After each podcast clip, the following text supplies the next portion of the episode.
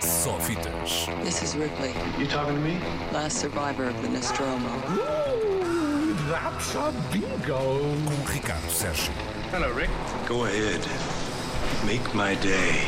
Ora, muito bom dia, Sr. Bom Ricardo. dia. Bom dia. Bom dia. Bom dia, bom dia, bom dia a todas. Hoje, hoje trago-vos um filme. Uhum. Um filme que estreia hoje e que, e que merece, obviamente, ser visto por todos nós e todos aqueles que queiram, porque é um filme absolutamente extraordinário sobre uma figura, eh, também ela extraordinária, trágica, mas extraordinária do século XX. Não, Inês, desculpa, não é, não, Ah, não é não é- bico, não é bico. é Não é Nico. bico. Ah, Nico. Peço desculpa. Não é bico, é, é, é Agora esta. sim, agora sim. Exatamente. Nico.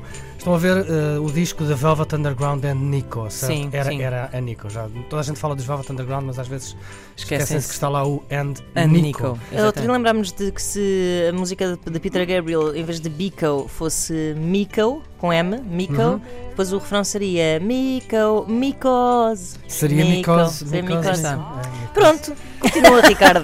Nico É. realmente sofria de alguns. Padecia de alguns Padecia. problemas, não sei se micose Seria um seria deles, um pronto. O filme não, o filme não retrata. Não fala dessa parte, essa desses pequena fungos. parte da vida dela.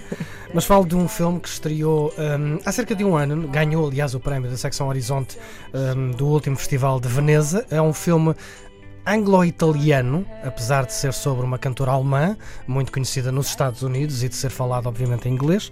Um, o filme é italiano, uh, estreou uh, por cá na Festa do Cinema Italiano, chega hoje às salas de cinema e é curioso que chegue hoje às salas de cinema porque foi há mais ou menos 30 anos, em julho um, de 1988, um, que Nico morreu, daí a data Nico 1988 neste, neste filme.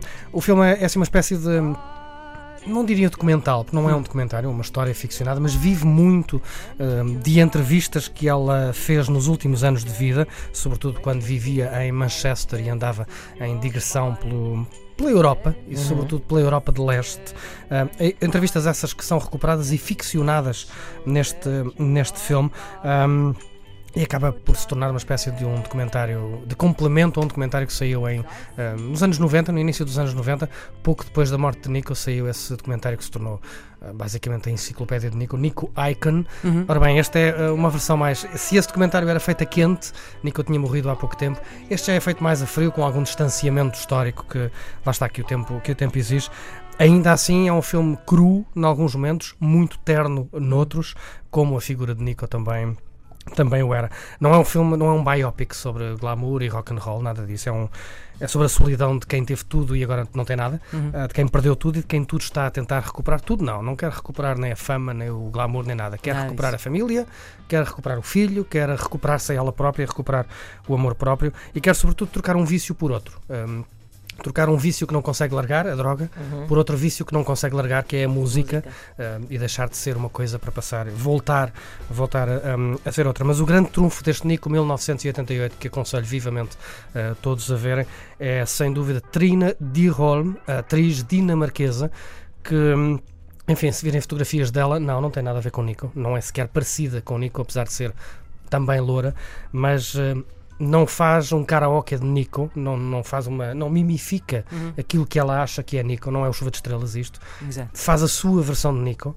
um, e é isso, é isso que, faz, eh, que faz o filme. Aliás, eh, há exemplos mais do que brilhantes sobre isto de imitar e fazer de. o Uhum, exemplo claro. de Steve Jobs, é claro, Ashton Kutcher Sim, sim, é sim, igual a Steve. Jobs e faz um Steve Jobs perfeitamente dispensável. E depois Michael Fassbender não tem nada a ver eh, com Steve Jobs e no filme de, de, de- de- Jobs eh, faz, faz um Jobs. Trina Dyrholm faz um bocado isso que, que Michael Fassbender fez nesse filme. Faz a sua Uhum. versão de, Uhum. de Nico, inclusive Às vezes mais credível, não é? muito mais credível, porque é, é mais genuína, talvez. Claro. Inclusive canta. Ahm, nós não ouvimos a voz de Nico a cantar no filme, a não serem imagens mais, mais antigas. Uhum. É a própria Trina Dyrholm, com a ajuda de uma banda italiana chamada Gatto Ciliega contra il Grande Alfredo. Ahm, são eles que fazem as vozes de, de Nico e da sua banda, e só por isso, e aliás, também por isso este filme é extraordinário. A banda sonora merece, merece ser vista. Ahm, vale, vale muito a pena ver este Nico 1988. É um belíssimo filme.